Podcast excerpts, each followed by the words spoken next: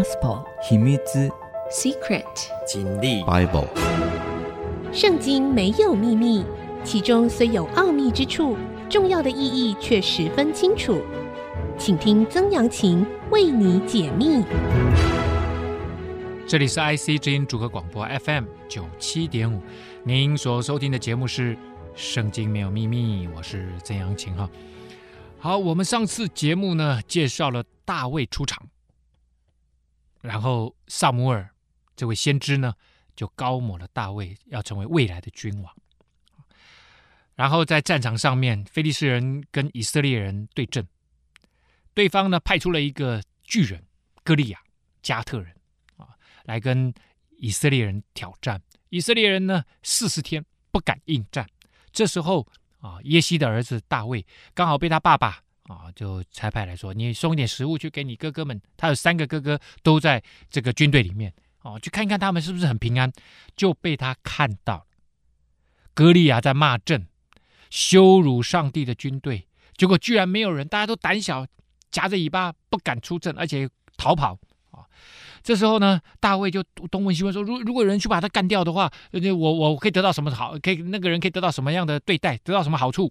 啊，就大卫的哥哥啊，听到这个大卫在问这些事情啊，就很生气，就骂他：“你呀、是来看热闹的，你你小心一点，你这个人骄傲的小朋友。”哦，大卫显然在他哥哥里眼里面就是个小朋友，可能就是那个 teenager 啊，就是少年人即将长大的那个样子啊，可能是十七八岁啊，这看起来就是一副吊儿郎当的样子。好，那这旷野那几只羊你交给谁了？哦，哥哥就骂他。大卫就说：“我做什么了？啊，我来岂没有缘故吗？”大卫就离开他，转向别人，照先前的话而问，又又问别人：“哎，怎么样？如果有人可以把那个歌利亚打掉，哎呀，继续问，啊，那个人是谁？哇，他们都东问西问，在打听呢，百姓仍照先前的话回答他。大卫回答他哥哥的话，其实背后有一个。很重要的，他对上帝的认识。他说：“我做了什么？我什么都还没做。但是实际上，大卫做了一件事情。我相信这是神看人的内心呢、上帝为什么当初拣选他成为下一任的君王？上帝说：我不看人外表，我看人的内心。他知道大卫的内心，他知道大卫爱上帝。所以当大卫说：我来，岂没有缘故吗？”大卫这时候其实他已经想除掉，想成为那个上阵的人，跟那个歌利亚对阵的人。他知道世间所有的事情其实都在上帝的掌管手中，所以他认为他来到这里，今天他被爸爸这个叫来送食物，他知道其实这是上帝正要用这个机会让他上战场。他心里面其实我相信他，他上帝是看人的内心，因为他不能够忍受别人这样子羞辱上帝，上帝的军队，你羞辱上帝的军队就是羞辱上帝啊！大卫就对扫罗说，自己跑去跟扫罗，扫罗那时候在压阵，人都不必因非利士人胆怯，你的仆人要去与那非利士人战斗，自己跑去跟扫罗讲，扫罗就对大卫说，你你不能去。你不能去与那非利士人战斗，因为你年纪太轻。他是从小就做战士的。哦，显然他们对那个歌利亚，哦，那个巨人有很深刻的认识，因为他们那个族本来就是都是巨人嘛，所以他们可能从小就训练他们打仗。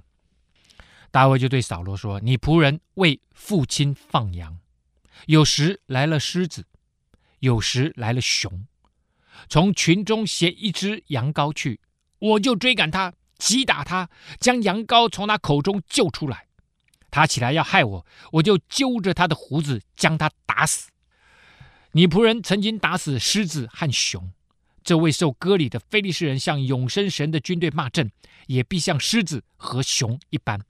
嚯、哦，这个大卫，他说如果熊跟狮子把我的羊羔叼去了，我就抓住他的胡子。我就在想，狮子跟熊的胡子，这个。不容易抓吧？啊，这个是马索拉经文，就是比较早的希伯来文的圣经是这样子写的。但是新约时代的七十四译本希腊文的旧约是写说，我就揪着他的喉咙啊，就是抓住他的喉咙那个地方肉比较多的地方，然后打他，啊，踹他，用刀戳他，把他打死啊。我觉得喉咙是比较颈部啦，就是颈部那个地方是比较合适的啦，比较对的啦。啊，哇，他打死狮子和熊，哎，不得了啊！啊，大卫啊，那可能我们也不要说他一定是小狮子，反正大卫真的很勇猛就是了哈。他真的是心里面，你你跟能够跟狮子跟熊对阵，这个不得了啊！不管那个狮子跟熊是多大只啊，啊，都是让人觉得哇，这个年轻人的勇气不得了。大卫又说：“耶和华救我脱离狮子和熊的爪，也必救我脱离这非利士人的手。”扫罗就对大卫说：“你可以去吧，耶和华必与你同在。”所以这个年轻人表达出他的勇气，跟他对上帝的那个信心，不得了啊！这从小就看出他是一个不一样的人。扫罗就把自己的战衣给大卫穿上，将铜盔给他戴上，又给他穿上铠甲。大卫把刀挎在战衣外，试试看能走不能走。因为因为扫罗其实也是很高大哦，扫罗也是长得很高大。我在想，可能是超过一百八哦。可是呢，在这个衣服给大卫穿就不合适啊。大卫没大卫是可能是正常身材，顶多高一点，就就穿不上啊。啊、穿的这是垮垮的。不合身呐、但是呢，扫罗这时候想说：“大卫，你愿意来为国家效劳？”他就给他君王级的装备哦，我用的我给你用。但是一看那个身材不一样啊，不是这衣服跟这个东西不称手嘛啊，素来没有穿惯，就对扫罗说：“我穿戴这些不能走啊，因为素来没有穿惯，就把它摘了脱了哦。我更重要的是，可能是太大了哈、好了，他手中拿着杖。”又在溪中挑选了五块光滑的石子，放在袋子里，就是牧羊人带的囊子里。手中拿着甩石的机旋，就去迎那非利士人。这个甩石的机旋呢，它有一个皮做的把手，你把它套在你的手腕上面，然后呢，用这个呃手抓住那个皮绳啊，用拇指。啊，按住，然后呢，前面有一个包住石子的这个小皮件，可以包着石子，然后甩甩动啊，然后又利用这个离心力，怎么在这个适当的时机放出去的时候啊，这个速度啊，按照现代人的这个测量，这个时速可以到达一百五十公里这么快，甩出去的时候，咻，就跟子弹一样啊，其实是非常厉害的。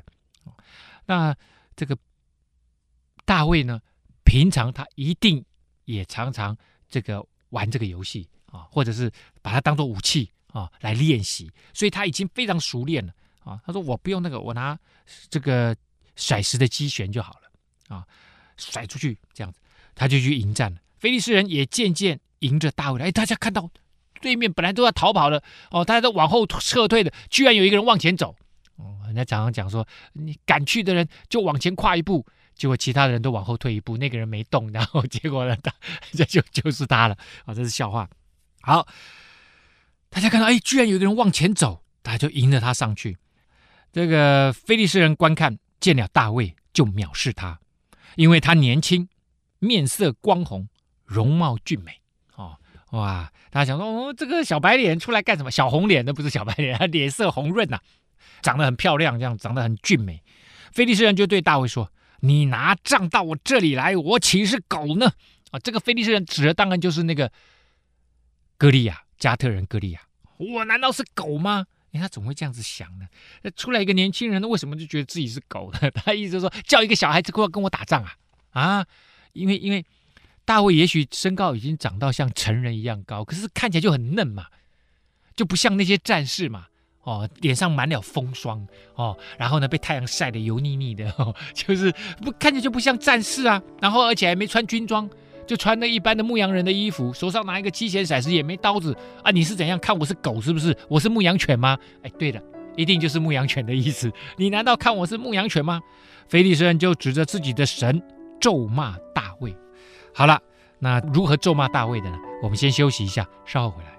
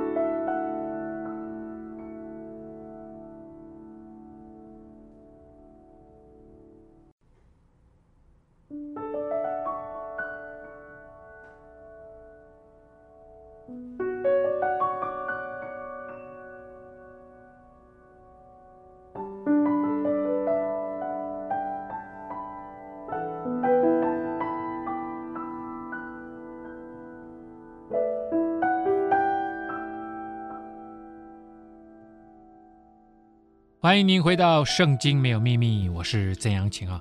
好的，我们继续跟大家来分享的呢是《撒母耳记上》，这里讲到了大卫出场以后，然后面对歌利亚，他勇敢的站出去，而且不穿军装，也没拿刀剑，就拿他的甩石的机旋。然后这个歌利亚就骂他啊，来吧，我把你的肉给空中的飞鸟、天里的走兽吃，看你能怎么样。所以呢，这个就好像后来很多人就这个故事太有名了，就好像我们生命当中每一个人，好像都有一个歌利亚，这好像就是你生命当中无法克服的问题，重大的问题，可能是你经济破产，可能是你的经商有问题，可能是你的工作上面的重大困难，可能是你跟某某人的关系决裂了，也许是夫妻的关系，另外一半有外遇，也许是你跟父母亲的关系。一直都很不良，也许是你家里面有人生了极重极大的病啊。但是我们来看这个故事，大卫依靠上帝啊，他可以刚强壮胆面对他生命中的问题。大卫就对非利士人说：“你来攻击我，是靠着刀剑和铜戟；我来攻击你，是靠着万军之耶和华的名，就是你所怒骂带领以色列军队的神。”所以大卫认得非常非常清楚，就是以色列的军队真正的元帅、司令官不是扫罗，而是上帝。所以大卫说：“你辱骂神的军队，就是辱骂上帝啊！我受不了哦！我无论如何，我都要跟你拼了。”他知道他的上帝以前救我，未来也会救我，此时此刻更会救我。今日，耶和华必将你交在我手里，我必杀你，斩你的头，又将非利士军兵的尸首给空中的飞鸟、地上的野兽吃，使普天下的人都知道以色列中有神。啊，人家说你你要把我丢给走兽、空中的飞鸟吃，我告诉你，那个人是你，还有你们的军队，所有的人都会被这个这个，大家还记得吗？我们以前曾经讲过亚伯拉罕。上帝说他要祝福他，然后说：“那祝福你的，我必祝福于他；那咒诅你的，我必咒诅他。”刚刚那个非利士人说要把大卫的肉给空中的飞鸟、田野的走兽吃，这个就是咒诅，利用你的话语的权柄，想要去影响人的生命。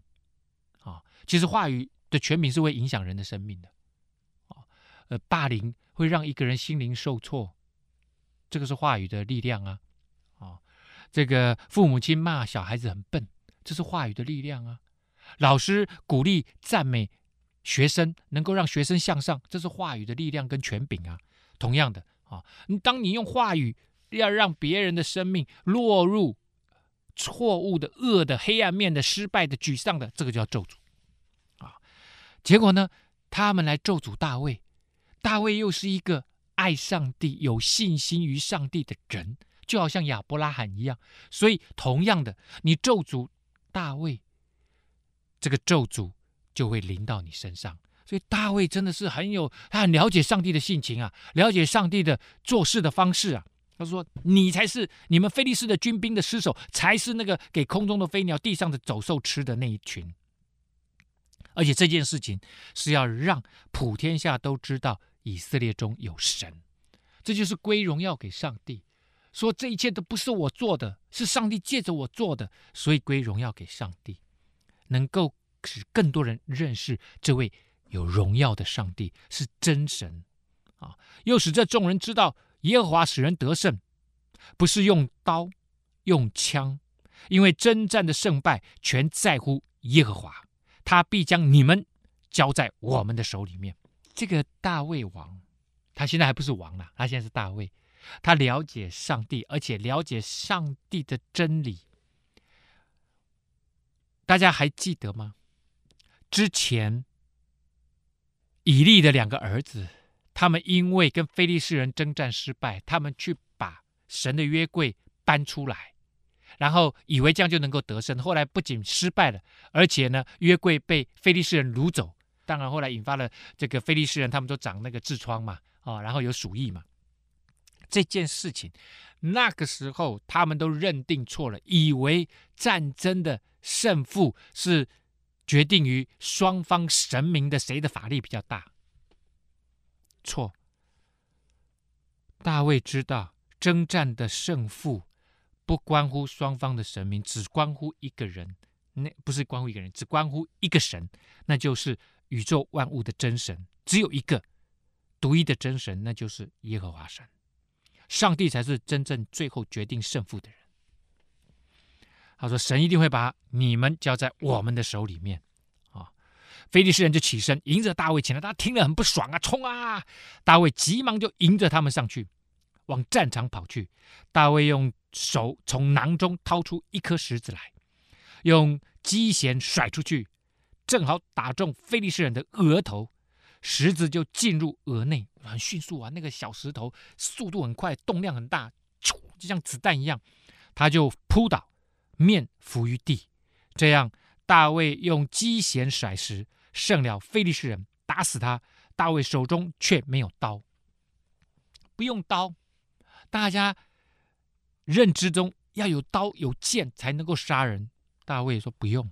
上帝做事情。每一次都做新事，做奇妙的事情，用这个像弹弓一样的东西，就把大家认定最强大的战士给打死了。大卫就跑过去，站在非利士人身旁，这指的就是那个歌利亚，将他的刀从鞘中拔出来，杀死他，割了他的头。非利士众人看见他们讨战的勇士死了，就都逃跑。大家看到哇，我们的大将都死了，大家赶快跑吧，因为兵败如山倒，士气完全丧失了，就不能再打仗了。大卫把那个刀抽出来，把头割下来。一个十七八岁的年轻人，好！就这个，我我在想说，如果是我，敢吗？敢把那个头割下来吗？你想，如果一个三公尺高的人，那个头有多大？啪，就把头割下来。哇，这个大卫这个人真的是充满了勇气啊！他的生命真的是不一样哦，嗯，神的灵在他身上，上帝的圣灵充满在他里面，哦，他充满了勇气啊，真的是刚强壮胆。而这也就符合了刚刚大卫说歌利亚的，他说：“我必杀你，斩你的头。”哦，大卫站在上帝那一边，他知道上帝的心要借着他。他就大胆的做这样的宣告，果然他也得胜，他勇敢的面对啊他的仇敌啊，而且冲出去打，所以这也是上帝对每一个神的儿女，对每一个基督徒的心意。神要你面对你的问题，你的仇敌。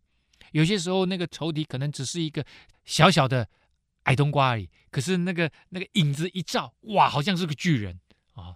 不用害怕，在上帝面前，这些巨人。都是小侏儒，上帝呢，在他没有难成的事。以色列人和犹大人便起来呐喊，追赶非利士人，直到加特啊，就是那个非利士人格利亚的故乡加特和以格伦。之前我们讲过，菲利士人五大城市，加特和以格伦都是其中的啊，所以这两大城市一直追赶到他那里。被杀的菲利士人倒在沙拉因的路上。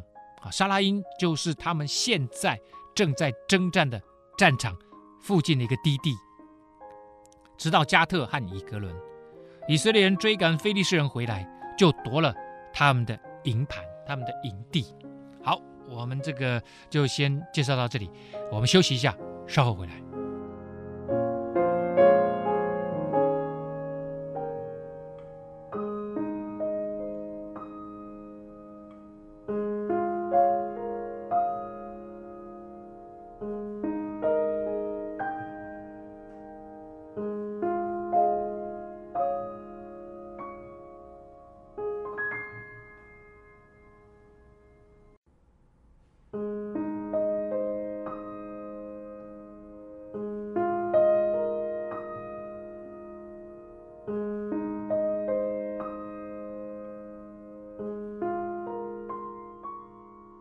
欢迎您回到《圣经没有秘密》，我是曾阳晴。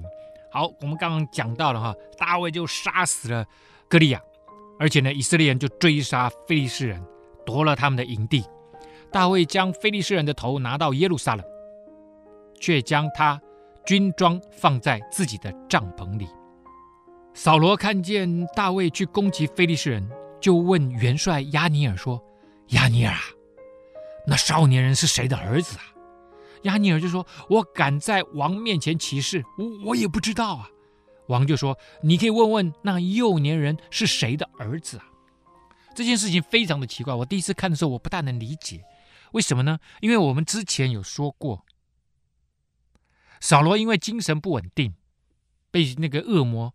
有常常会有恶魔附身呢、他需要有一个人来弹琴，把那个恶魔赶走。他当时就已经让大卫来到他身边，而且也派人去跟大卫的爸爸耶西说：“你让他留在我这边服侍我吧。”那这里又说：“哎，他是谁呀？”哦，哎，奇怪了哦，这个呢，当然第一个我们可以说，扫罗每次发病的时候精神就不稳定了啊、他那个精神状态其实。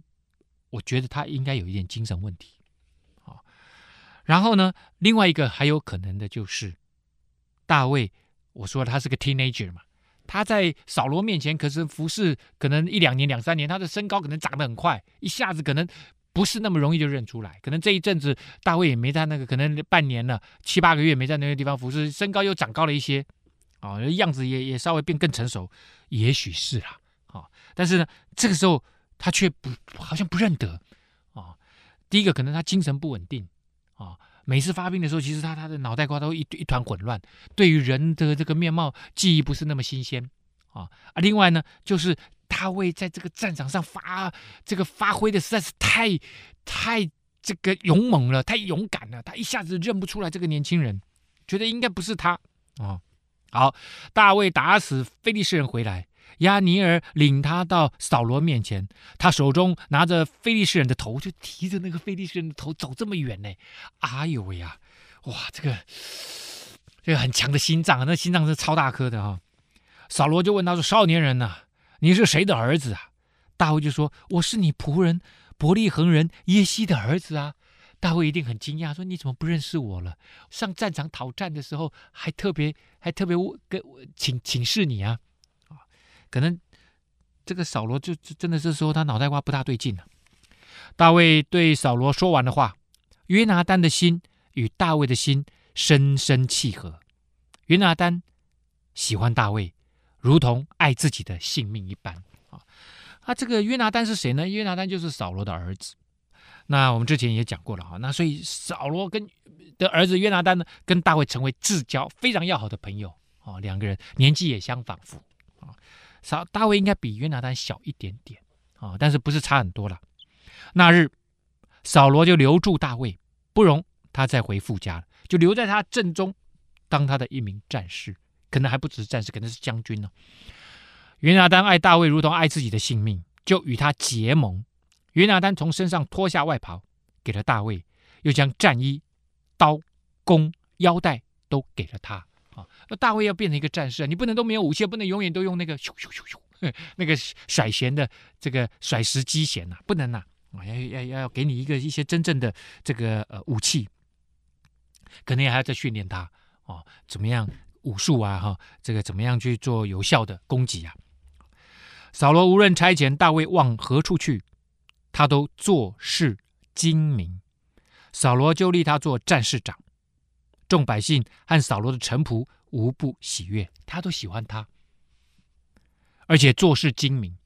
上帝很少在圣经里面说哪一个人精明，唯独唯独在大卫身上，啊，我记得我查过，好像只有六次讲精明，而且其他的精明都都不是特别定指什么人，只有指大卫，而且六次里面有四次在讲大卫。指明就是说大卫做事精明，所以大卫这个人呢，脑袋很清楚，非常非常清楚，很有逻辑，很有条理。可是他对上帝的那个超自然的能力又极其信靠，对上帝很有信心。他是个很奇特的，年轻人啊，年轻人。大卫打死了那个非利士人，同众人回来的时候，妇女们从以色列各城里出来，欢欢喜喜，打鼓集庆，歌唱跳舞，迎接扫罗王。众妇女舞蹈唱和，就说：“扫罗杀死千千，大卫杀死万万。”哦，他们用唱的啦，我是不知道怎么唱的啊。反正大家就很高兴，因为这一次战役真正的决定性的因素是谁？大卫啊！大家都知道，大卫变成 hero，他们民族的英雄，国家的英雄，所以大家就唱这个歌，这很自然嘛。扫罗杀死千千，因为扫罗是带队的君王嘛。大卫杀死万万嘛，大家都觉得很高兴。你君王多了一位得力的助手将军嘛，大卫嘛。扫罗听了呢，很不高兴。如果我是扫罗，我就很高兴，因为我用对人呐、对不对？我以后我更加放心了。我的军队里面有一个厉害的这个将军呐、啊，就扫罗不是。扫罗甚发怒，不喜悦这话，就说：“将万万归给大卫，千千归给我。现在就只剩王位没给他了。”从这日起，扫罗就怒视大卫。本来是一件美事，就因为这些妇女唱了这些歌，扫罗整个人就改变了。扫罗听到大家把他跟大卫。好像做了一个比较，大家没有心、啊，大家在庆祝他们的胜利，但是扫罗自己做了一个比较的心，叫比较的心真的会让人心里面很不快乐。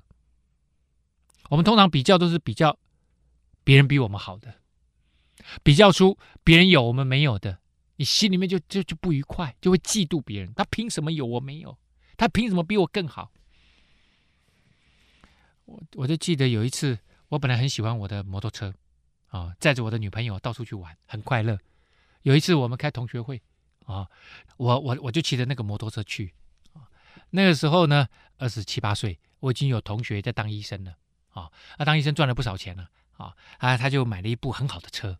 啊、那我记得到了那个饭店，我们那次好像吃把费到了那个饭店，我把车停好，哇，我觉得我是全世界最快乐的人，骑着我的小布布。哈、这时候我正要。进到那个饭店去的时候，突然有一辆车，嗯，开到我旁边了。下车，砰，把门关上。显然是还不错的车。我远远一看，是我高中最要好的同学。前一刻，我觉得我是全世界最帅的人，好像活在天堂里面的帅骑士。下一刻，我看到别人的车这么棒，我做了一个我连我自己都觉得丢脸的动作，我躲在我的小布布后面，说我怎么会骑这么烂的摩托车？啊，就是跟别人比较，我就进入了地狱，我就自卑感作祟。哦，人真的会这样。你应该要常常感恩，说上帝，你赏赐给我这么多美好的东西，我享受你给我的美好恩典，我常常谢谢你。一个会感恩的人会特别快乐，会特别喜乐。但是如果我常常要跟别人比较，哇，别人住这个呃豪宅，我我家住的就只有三十平。哦，我家没有他瞎心。哦，他开的车比我好。你如果要跟天天跟人家比较，你永远都不是一个快乐的人。那个 jealousy，那个嫉妒，像有毒的火，会在人里面燃烧啊，让人一点都不快乐。那个焚烧，扫罗拥有以色列最大的权势，最多的财富，他快不快乐？他不快乐。他还是跟以前一样的扫罗，一样得了胜仗，打了胜仗回来，大家都欢迎他回来。前一刻他在天堂，下一刻他就在地狱。为什么？比较的心，嫉妒的毒火，会让人真的生不如死啊！我们休息一下，稍后回来。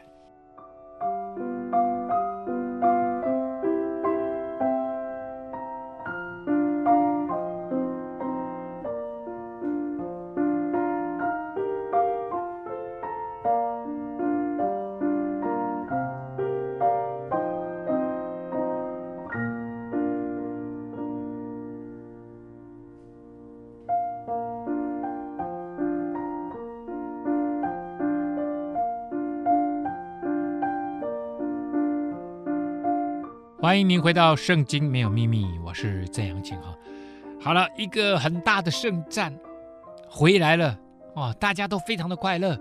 没想到却种下了扫罗跟大卫之间那个无法逆转的关系。本来是他好不容易呃，这个呃捡到了，这应该是捡到他自己来的哈，一个很棒的年轻人，而且能够成为他的手底下重用的将军。但是呢，就因为比较嫉妒，扫罗就开始准备要除掉大卫。次日，从神那里来的恶魔大大降在扫罗身上，他就在家中胡言乱语，大卫就照常弹琴。扫罗这时候手里拿着枪，扫罗把枪一抡，心里说：“我要将大卫刺透，钉在墙上。”他就要准备要杀大卫了。就从那个心、那个嫉妒的烈火焚烧他以后，他就开始要杀大卫。这时候大卫弹琴也没用了，本来那个圣灵的那个那个大能从那个琴音流出来，可以把扫罗的恶魔赶逐出去，现在不行了。扫罗这个恶魔越烧越大，越烧越大，他也不愿意再听那个音乐了，因为他恨大卫比他强，所以呢，他也抵挡大卫弹琴啊，来帮助他。哇，这时候把那个那个长矛一刺，就要把大卫刺透。大卫躲避他两次，扫罗惧怕大卫，因为耶和华离开自己，与大卫同在。他知道大卫身上有神的灵，上帝真的与他同在。以色列人都知道神与谁同在，那个人就大大蒙福，而且大有能力。然后他这个时候就越加的嫉妒他，他不仅杀死万万，而且还有上帝与他同在。扫罗知道自己神的灵已经离开他，撒母讲的非常清楚，上帝已经厌弃他做王了。所以扫罗使大卫离开自己，立他做千夫长，他就领兵出入。你说啊？怎么还对他更好，让他做千夫长啊？千夫长就好像我们现在的营长啊，也算是很中高阶的军官了。为什么？因为他想要让他出战，让他战死啊。大卫做事无不精明，第二次喽，哦，说他很精明哦。耶和华也与他同在。扫罗见大卫做事精明，第三次啊、哦，就甚怕他。但以色列和犹大众人都爱大卫，因为他领他们出入。接下来常常出征，都是大卫在出征，大卫就慢慢变成一个厉害的战士。好，扫罗这时候对大卫说：“我将大女儿米拉给你为妻，只要你为我奋勇，为耶和华征战。”扫罗心里却说：“我不好亲手害他，要借非利士人的手害他。”所以你就知道了，刚刚任命他做千夫长这件事情。背后的意思不是好意呀、啊，背后是想借敌人之手来杀掉他的啦。啊，大卫就对扫罗说：“我是谁？我是什么出身？我富家在以色列中是何等的家，岂敢做王的女婿呢？啊，不敢呐、其实扫罗这时候就应该把女儿嫁给他了。大家还记得吗？之前他们在面对歌利亚的时候，那时候众人互相传达，就说谁能够去把。非利士人这个敌人歌利亚杀掉的话，这个君王就要把女儿许配给他，而且要赏赐他许多的财富啊。结果他把歌利亚杀了，大卫把歌利亚杀了，扫罗有没有履行他的诺言？没有啊。但是嘴巴里面还是说啊，这个人是口惠而不实的人呐、他常常讲很多，然后根本做不到。他不是一个脑筋聪明的人。他已经非常非常混乱了，扫罗做事已经没有什么逻辑，乱七八糟了。你既然做不到，你又提，你又提，大家就会心里面一个讲说：那我要看看你，你到底一直讲一直讲，你又做不到，你是什么意思啊？扫罗的女儿米拉到了当给大卫的时候，扫罗却给了米荷拉人亚德列为妻。到了你你你当初说了你你要谁杀了歌利亚是你要把女儿许配给他为妻，然后你后来又讲了，可是最后你却把他给了亚德列为妻，这是什么意思啊？我就说扫罗真的完全没有任何的这个这个主张，脑袋瓜里面就一盘浆糊了。扫罗的次女米甲爱大卫哦，还好他有个二女儿喜欢大卫。有人就告诉扫罗，扫罗就喜悦。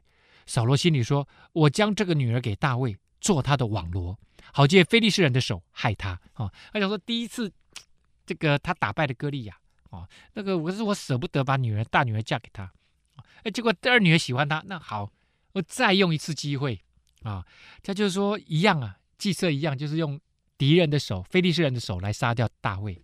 他就说好，所以呢，扫罗就跑去跟大卫说：“你今日可以第二次做我的女婿。这怎么第二次做你的女婿？你第一次都没让他做成女婿，你还第二次做你的女婿？这个人真的是胡言乱语到一个极致啊！所以我就说他不记得大卫也很可能正常，他肯定已经有精神分裂的状态啊。扫罗。就吩咐臣仆说：“你们暗中对大卫说，王喜悦你，王的臣仆也都爱你，所以呢，你当做王的女婿。”啊，大家就传言呐，哦，就说其实这个扫罗王很很爱你，很喜欢你啊，哦，他很喜欢你做他的女婿，很喜欢我做他的女婿。之前我弹琴给他听，拿。拿那个刀子，拿那个那个毛长矛要刺我的人，就叫做很爱我做他的女婿，然后说要把女大女儿嫁给我，然后把她嫁给别人，这叫做很爱他我做他的女婿。要我我也不相信呢、扫罗的臣仆就按这个这话就传给大卫听了，大卫就说了：“你们以为做王的女婿是一件小事吗？我不过就是个贫穷卑贱的人呐、”扫罗的臣仆就回答他说：“大卫是这样子这样子说，说他是这个这个卑贱的人呐、”扫罗就说：“你们要对大卫这样说，王不要什么聘礼，只要一百个非利士人的羊皮，羊皮就是这个 男人的包皮，就是包皮啊。我只要一百个菲利士人的包皮，有有有有在卖这种东西吗？当然没有。那菲利士人会自动把自己的包皮割下来给你吗？当然不会。”所以这是什么意思？这就是说你要去杀一百个菲利士人，你亲自杀一百个菲利士人，然后把他们的包皮割下来给我。这个很困难呐、你杀了一个人，然后其他的敌人可能还在附近，你就要把包皮割下来，然后放在口袋里。好在王的仇敌身上报仇。扫罗的意思是要使大卫丧命在非利士人的手中。就这个阳谋，这个还不算阴谋啊，这个。扫罗真的是哈，已经大胆到一个程度，也也也也懒得用阴谋，就说你去用一百个那个非利士人的这个包皮给我，我我就把女儿嫁给你。明明很清楚明白嘛，这个非利士人很强大的一个民族啊，你要大卫王亲自带领军队去，然后呃这个杀死一百个人，然后把这个包皮割下来，这不是一件容易的事情啊，很容易就丧命的了。但是，大卫真的是一个很厉害的年轻人，刚强壮胆的年轻人。扫罗的臣仆把这话告诉大卫，大卫也不怕，你只要出得了题目，我就能够答复你。大卫就欢喜做王的女婿，他说：“好啊，你一直讲，一直讲，一直讲，好像真的想把女儿嫁给我，那我就去完成任务吧。”日期还没有到，大卫和跟随他的人起身就前往。杀了两百个非利士人，把羊皮满数交给王，为要做王的女婿。他说：“你要一百个包皮，是不是？我给你两百个包皮，厉害吧？你说一百两黄金，我给你两百两黄金，就是这个意思。大卫真的很厉害，他不仅杀一百个，他杀两百个。所以后来上帝说他是战士啊。”说大卫是战士，是耶和华的战士啊！啊，真的是不得了啊！所以呢，扫罗见耶和华与大卫同在，又知道米甲爱大卫，就更怕大卫，常做大卫的仇敌。每逢非利士军长出来打仗，大卫比扫罗的臣仆做事精明，第四次了哈，做事精明，因此他的名被人尊重。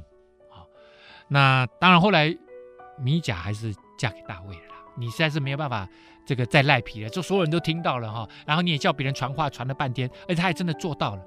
扫罗就对大卫又惧怕又仇恨哦，也不知道该怎么把这个人这个干掉才好啊。未来他们俩的关系会如何发展啊？下一次节目再跟大家来分享。圣经没有秘密，我们下次再会。